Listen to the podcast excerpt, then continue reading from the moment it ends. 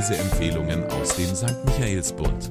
Mit mein Gabi Buch diese. Woche hält zugegebenermaßen den Winter noch ein bisschen fest und hilft doch, ihn auch zu vertreiben mit einer spannenden Beziehungsgeschichte. Der Roman Arctic Mirage aus der Feder der finnischen Musikerin und Schriftstellerin Terry Kokkonen bietet die Aussicht auf Nordlichter, die Weite Lapplands und eine doppelbödige Handlung, die eine Beziehung auf brüchiges Eis führt. Ein Nordic Noir Stück, dessen deutscher Titel übersetzt arktische Luftspiegelungen bedeutet. Das ist mehr als passend gewählt, denn was hier real ist und was vorgespiegelt wird, bleibt oft im Nebel. Doch der wird sich lichten. Die Handlung. Ich wollte schon immer Nordlichter sehen, hatte Risto gesagt, als er und seine Frau Caro sich für einen Urlaub hoch oben im Norden Lapplands entschieden haben, statt wie sonst in den Süden zu fliegen. Doch als die Polarlichter sich dann wirklich zeigen, wird nur eine der beiden Hauptpersonen sie sehen, die andere wird tot sein. Eine Beziehungstat, ganz zu Anfang kurz ins Licht gestellt. Dann begegnen wir Caro wieder in einem Behandlungszimmer mit gebrochener Nase und einer leichten Gehirnerschütterung. Es hat einen Unfall gegeben. Risto trifft sie draußen auf dem Flur mit medizinischer Halskrause. Sie fallen sich in die Arme. Aus Liebe, aus Erleichterung, aus Angst vor dem, was hätte sein können? Die ärztliche Sprechstunde ist Teil des Service im Hotel Arctic Mirage, wo die beiden vorsichtshalber über Nacht bleiben sollen. Eigentlich waren sie auf dem Weg zu ihrem Rückflug nach Helsinki. Die Atmosphäre im Hotel ist düster, der Empfang unfreundlich, doch die Zimmer findet die mit Hotelsternen verwöhnte Caro richtig heimelig. Fallen lassen kann sie sich trotzdem nicht. Immer wieder tauchen verstörende Differenzen auf und Risto wirkt seltsam kraftlos. Das Gespräch mit der Polizei über den Unfall führt er, während sie telefoniert. Er spricht von schneeglatter Straße, so viel bekommt sie mit, aber Caro ist sich sicher, dass da ein blauer Lieferwagen entgegengekommen war.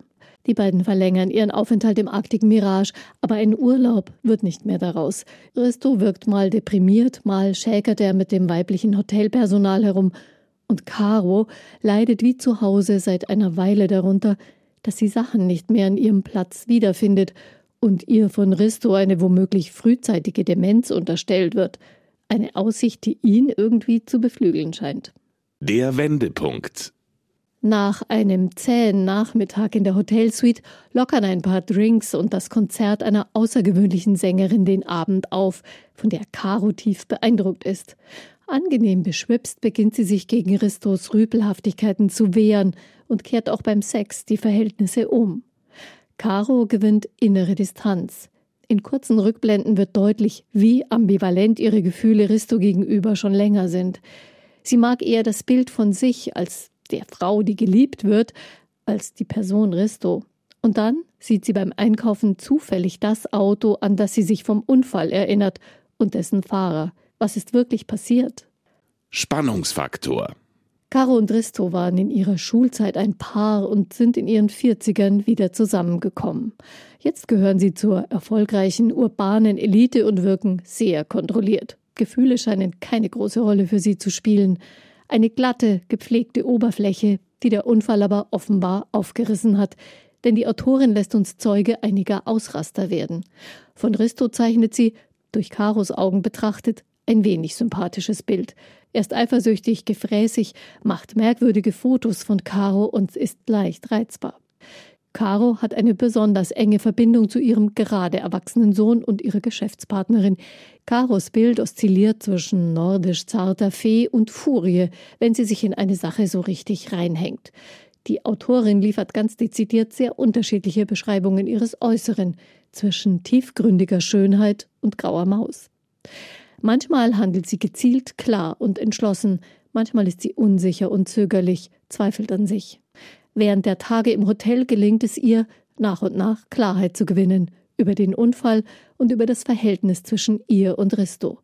Es formt sich die bittere Erkenntnis, getäuscht worden zu sein, und zwar absichtlich. Es sind nicht nur Luftspiegelungen, die die Atmosphäre im Arctic Mirage vergiften, sondern tiefe Vertrauensbrüche. Die Autorin. Terry Kokkonen genießt in Finnland als Musikerin einige Berühmtheit. Sie ist Teil der Scandinavian Music Group und eine der Sängerinnen der Band Ultra Bra. Für ihren ersten Roman Arctic Mirage wurde sie 2020 mit dem Literaturpreis für das beste finnische Debütwerk ausgezeichnet. Erkenntnisgewinn. Terry Kokkonen zeigt Menschen, die an einem Punkt in ihrem Leben falsch abgebogen sind und nach unbewältigten Konflikten faule Kompromisse eingehen, sich durchs Leben manövrieren und es mangels Selbstachtung nicht schaffen, auszubrechen.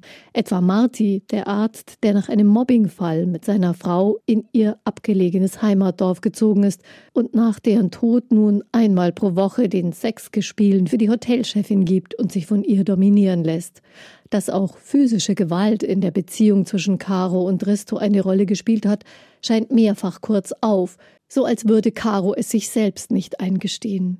Zwar wird in jeder Studie aufs Neue betont, dass solche Gewalt auch in besser gestellten Kreisen zu finden ist, aber selten gibt es Beispiele dafür. Auch von Frauen kann die Gewalt ausgehen. Die Autorin wagt sich auch an dieses heikle Thema. Dabei gelingt ihr ein psychologisch stimmiges, spannendes Vexierbild über Macht, Kontrolle und die Rückeroberung der Selbstbestimmung über das eigene Leben und die Befreiung aus Abhängigkeiten. Lieblingsmoment. Mit der Nebenerzählung von Sinika, einer Hotelangestellten in gefakter Sami-Tracht, baut die Autorin eine gegenläufige Perspektive ein. Der jungen Frau gelingt es nämlich, den ungeliebten Job im Hotel gegen eine Arbeit einzutauschen, die ihren Träumen entspricht und sich von den Erwartungen ihrer Tante freizumachen.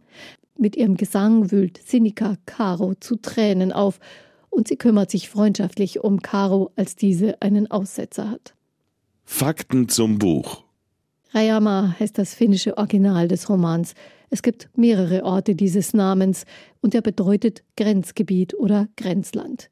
Die Autorin lässt ihre Figuren in diesem zunächst so ruhig daherkommenden, aber mit psychologischer Spannung vollgepackten Beziehungsthriller mehrere Grenzen überschreiten. Der Roman Arctic Mirage von Terry Kokkonen ist erschienen bei Hansa Berlin. Kaufen können Sie das Buch in der Buchhandlung Michaelsbund oder online auf michaelsbund.de. Ein Buch.